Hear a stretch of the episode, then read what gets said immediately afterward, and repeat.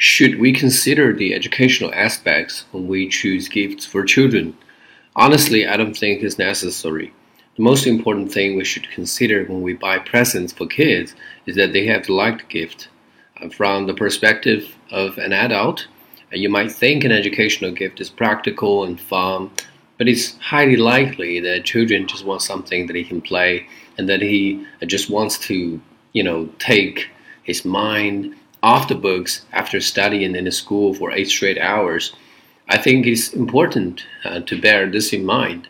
Otherwise, he may end up spending money to just make the kids find you annoying.